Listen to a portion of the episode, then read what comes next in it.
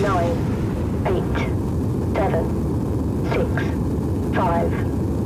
Fala, turma! Iniciando mais uma vez o nosso podcast.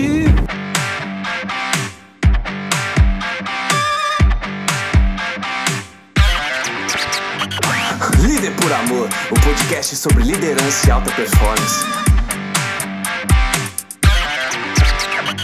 Eu sou Ângelo Otávio, palestrante e autor do livro Líder por Amor, que tem o mesmo nome do nosso podcast. No meu lado, o meu grande amigo e parceiraço Rodrigo Henrique Martins.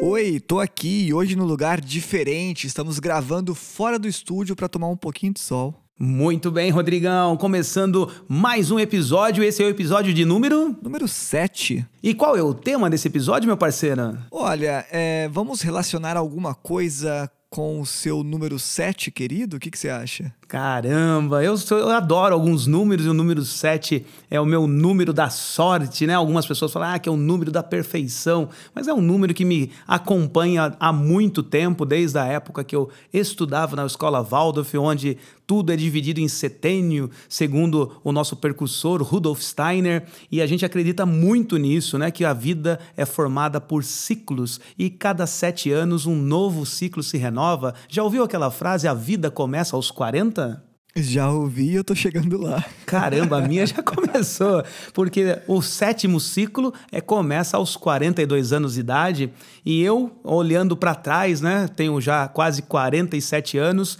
olhando para trás comecei a pensar em tudo o que eu vivi e ainda vivo, é óbvio, mas como eu comecei. Eu era muito pequeno ali com os meus 9 para 10 anos de idade e queria ser igual meu pai, né? Eu acho que muitas pessoas têm esse sonho, né? Olhava aquele cara agitado chegando em casa, contando dos trabalhos, contando de alguma coisa que tinha dado certo, ou às vezes até reclamando de algumas outras coisas. E eu queria fazer parte daquele mundo, daquele universo. Só que na minha cabeça, né, molecote de tudo, eu achei que eu já ia chegar lá chegando, né? Filho do dono. O meu pai, para quem não sabe, era proprietário de cinemas. Ele chegou a ter quatro salas de cinemas em quatro cidades diferentes do interior paulista, né? E aquilo para mim era o auge, né? Imagina só viver ali no mundo do entretenimento. Então eu queria ser como ele. Mas Em, em que ano que foi? E, é, é, sempre quando você fala do cinema, me brilha os olhinhos e eu gosto sempre de lembrar do, do ano que isso aconteceu. Então, na minha história, né, quando eu me entendi como querer trabalhar, querer fazer parte, foi na década de 80, ali por volta de 1983.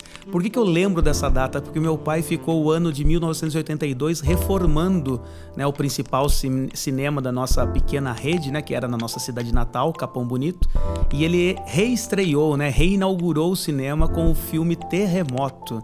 E aquilo foi muito marcante pra mim, porque meu pai tinha comprado um som estéreo de última geração.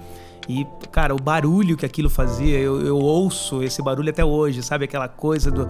A, a galera meio que em pânico no cinema, aquele frisson é muito marcante. E a reinauguração foi no finalzinho de 1982, começo de 83. Cara, é, eu, tô, eu tô aqui imaginando aquilo que você disse das pessoas reagirem ao som do filme. Deveria ser. é, provavelmente foi algo muito, muito surreal pra época, né? Muito, muito, muito. E eh, muitas pessoas, uma, uma coisa que me marcou muito é que muitos colegas do meu pai vinham em casa e falavam assim: Cara, você tá maluco fazer um investimento desse numa cidade pequena? Pra que tudo, todo esse aparato? Meu pai eh, revestiu todas as paredes com camurça, com espuma para segurar a acústica. O chão era carpete para para manter tudo equilibrado. Então era tudo ali olhando para os detalhes para chegar nessa experiência. Hoje a gente sabe que isso é, é a onda do cinema, né? Cinema joga até água na gente hoje em dia, né? Tem as salas VIPs aí que tem cama, tem tudo, né? E meu pai lá em 1982 pensava dessa forma. Então é, o exemplo contagia, não tem jeito, né? Olha só, em 1982, pensando na experiência do consumidor. Algo que a gente discute hoje. Exatamente. E o que, que eu é, sempre vejo de- desse jeito, né? Que não- tinha esses nomes, né? É, não tinha essa nomenclatura, não tinha os termos em inglês tão presentes no, no mundo dos negócios, mas era muito pelo instinto, né? Pela, pela, sei lá se era uma coisa nata apenas, mas estava ali dentro da essência daquele empreendedor. E eu cheguei para para o meu pai e falei para ele: Não, pai, eu quero trabalhar, eu quero né, ir pro, pro cinema, quero trabalhar com o senhor. E ele olhou para mim e falou assim: Tudo bem, vamos embora, vamos primeira, pro primeiro estágio do cinema. Eu falei: Cara, vamos lá. Cheguei, eu imaginei que eu ia já subir para a sala de projeção, já ficar lá no escritório dele, né, do lado do patrão. E quem, quem diz que seria isso, né? Meu pai falou: olha, o primeiro estágio aqui, quando alguém entra trabalhar, é o baleiro, que hoje são as bombonières, né, do cinema.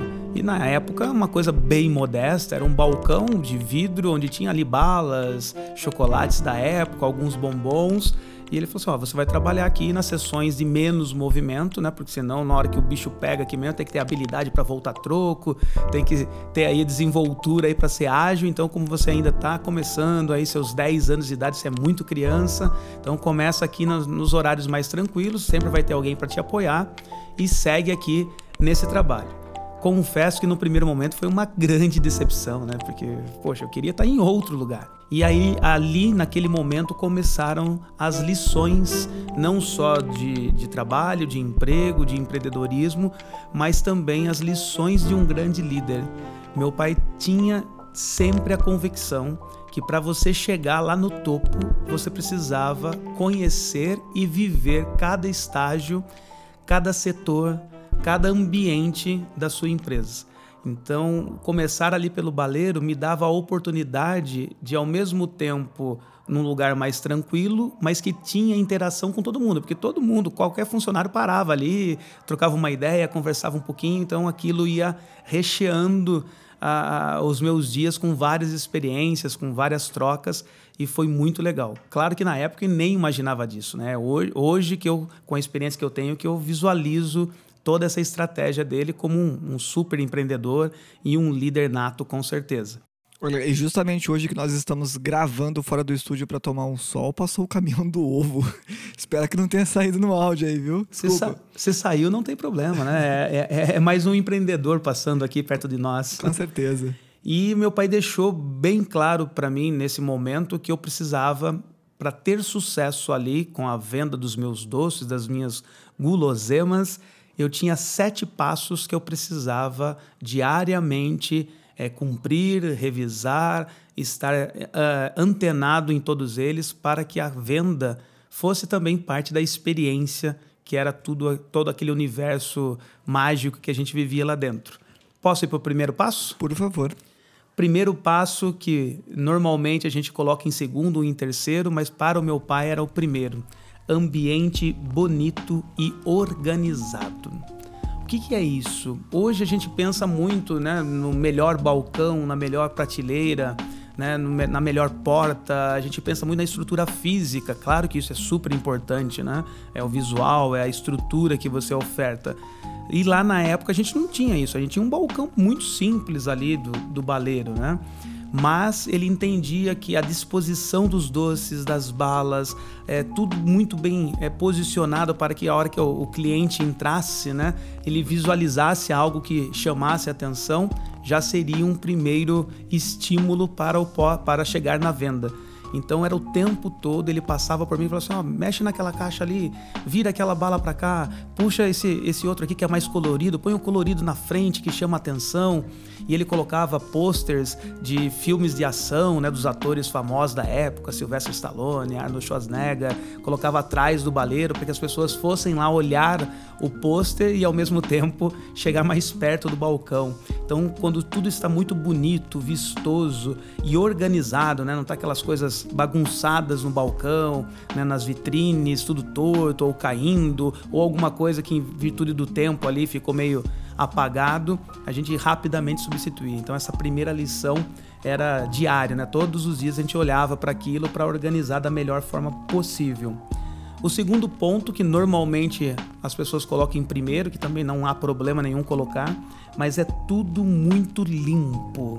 A segunda etapa é manter tudo muito limpo. Por que disso?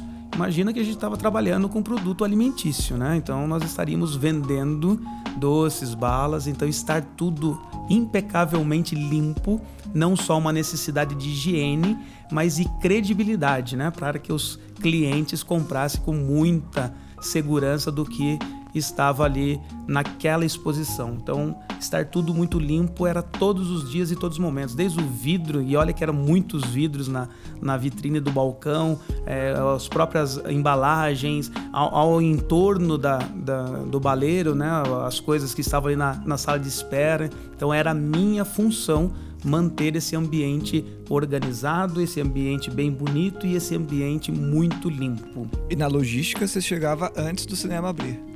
Então, a logística foi é uma outra aula que a gente pode ter aqui com certeza no nosso podcast, mas a logística também eu nem imaginava, porque eu sempre chegava no cinema e estava tudo pronto, né? Eu imaginava que estava pronto porque estava, mas tem alguém para deixar pronto. E quando eu comecei a ser esse alguém, eu entendi que ali, no momento da sessão, na hora da venda, era a parte mais fácil. A parte mais difícil era a logística, que era é, alimentar né, o estoque, saber o que tinha vendido para voltar o que que estava faltando, procurar novidades no mercado, procurar melhor preço, organizar as caixas, estar atento aos, às datas de validade. Então, essa logística, né, esperar o fornecedor chegar, às vezes o fornecedor não chegava no dia certo e a gente trabalhava com, com escassez de produto.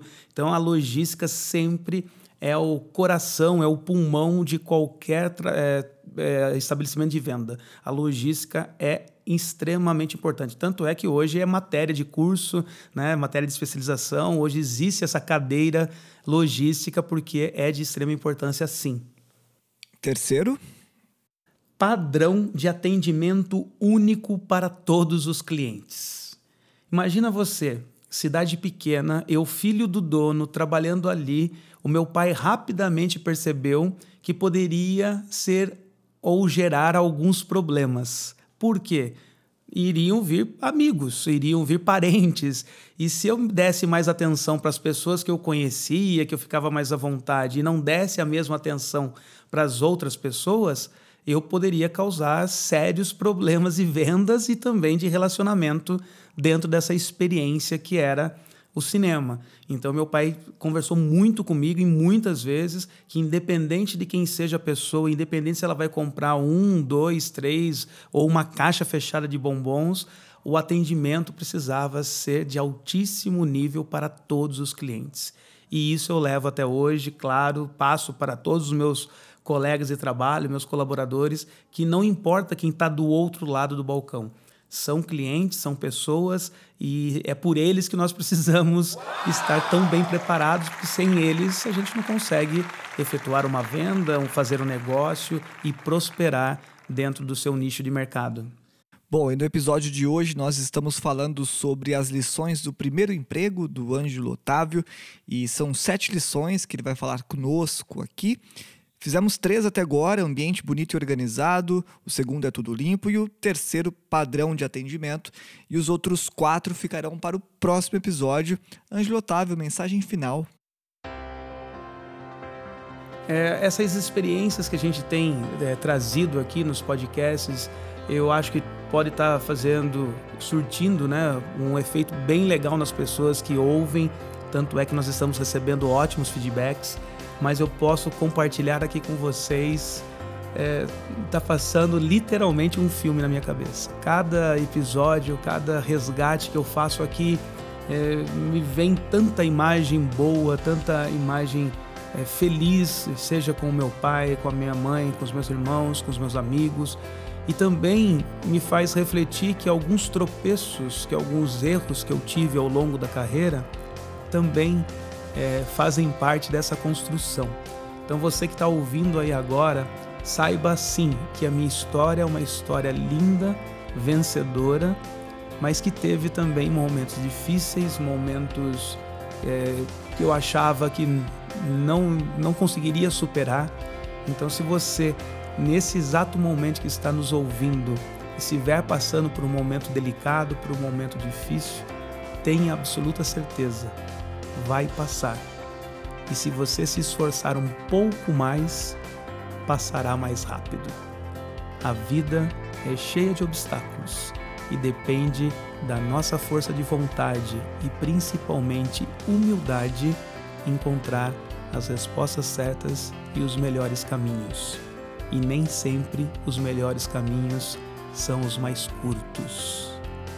Viva bem Vive em paz, sempre com muita saúde. Um beijo em vossos corações. Na técnica de áudio, Marcos Escantamburro. E siga a gente nas redes sociais. Se você for lá no nosso site angelotavio.com.br, tem nosso Instagram, Facebook, o LinkedIn, tem também canal do YouTube. É só procurar por Ângelo Otávio e até o próximo episódio. Valeu, um abraço a todos!